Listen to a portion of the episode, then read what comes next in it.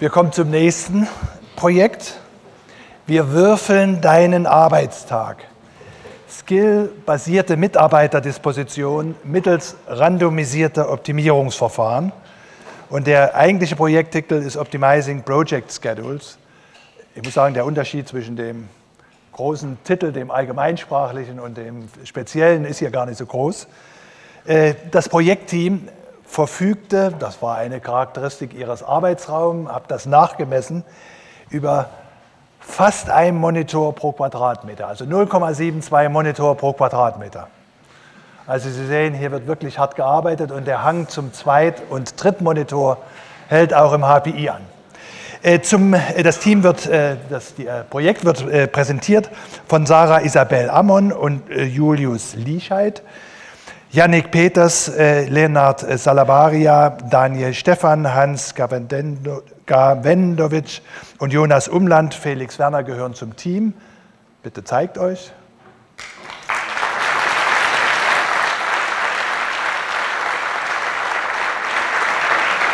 Und wir sind gespannt auf eure Präsentation, betreut äh, und das Projekt lief, äh, lief am Algorithmen-Engineering-Lehrstuhl von Kollegen Tobias äh, Tobias Friedrich und der Partner, jetzt wird es ganz, eine Wirtschaftsprüfgesellschaft, KPMG.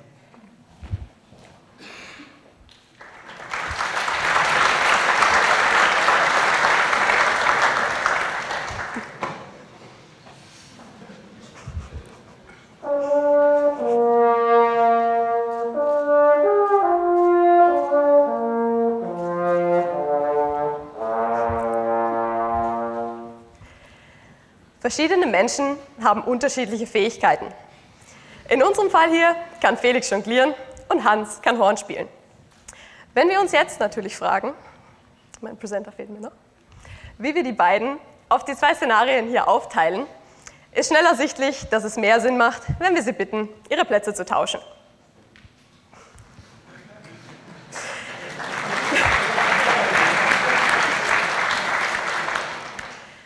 Und im Grunde genommen ist das auch schon unser Bachelorprojekt. Aber lassen Sie mich von vorne anfangen. Mein Name ist Isabel. Und mein Name ist Julius.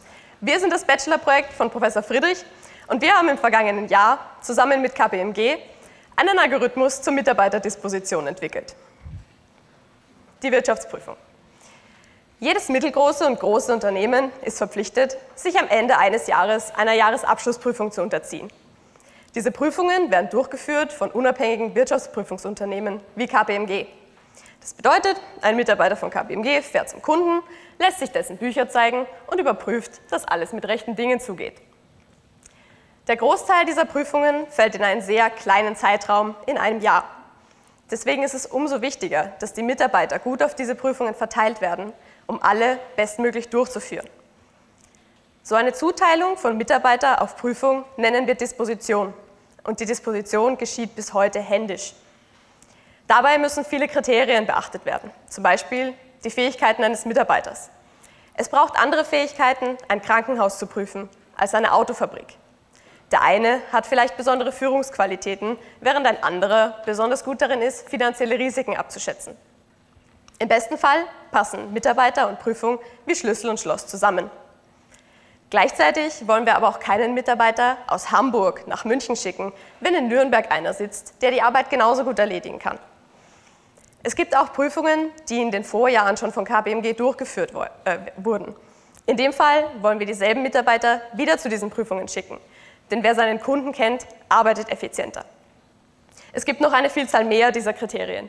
Und das macht das Problem der Disposition sehr komplex. Das bedeutet, die Personaldisponenten von KPMG stecken jedes Jahr viel Zeit, viele Nerven und viel Kaffee in die manuelle Disposition.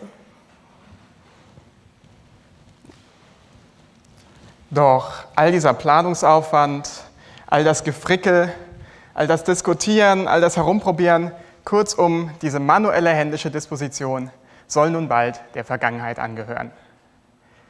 Denn wir befinden uns im Jahre 2018 nach Christus. Ganz Deutschland wird manuell disponiert. Ganz Deutschland? Nein. Eine von unbeugsamen Managern besetzte Niederlassung hört nicht auf, diesen Dispositionsprozess weiter zu optimieren. Und so wandten sie sich vor in etwa einem Jahr an das Fachgebiet Algorithm Engineering hier am ABI, welches sich nur allzu gerne mit schwierigen Optimierungsproblemen auseinandersetzt. Und tatsächlich ist unser Optimierungsproblem schwierig. Und zwar nicht nur für Menschen, sondern auch für Computer. So schwierig, dass ein Computer mehrere Millionen Jahre brauchen könnte, um ein optimales Ergebnis zu finden. Das heißt, in unserer Lebenszeit finden wir ein solches optimales Ergebnis vermutlich nicht.